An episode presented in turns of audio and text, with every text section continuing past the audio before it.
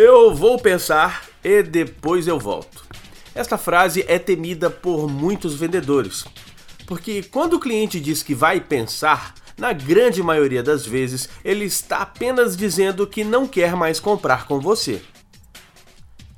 Algumas pessoas realmente precisam pensar para tomar uma decisão de compra, principalmente quando esta decisão envolve valores mais altos. Mas é bem provável que um vou pensar signifique você ainda não me convenceu.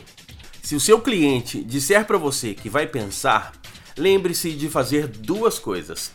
Primeiro, concordar com o cliente.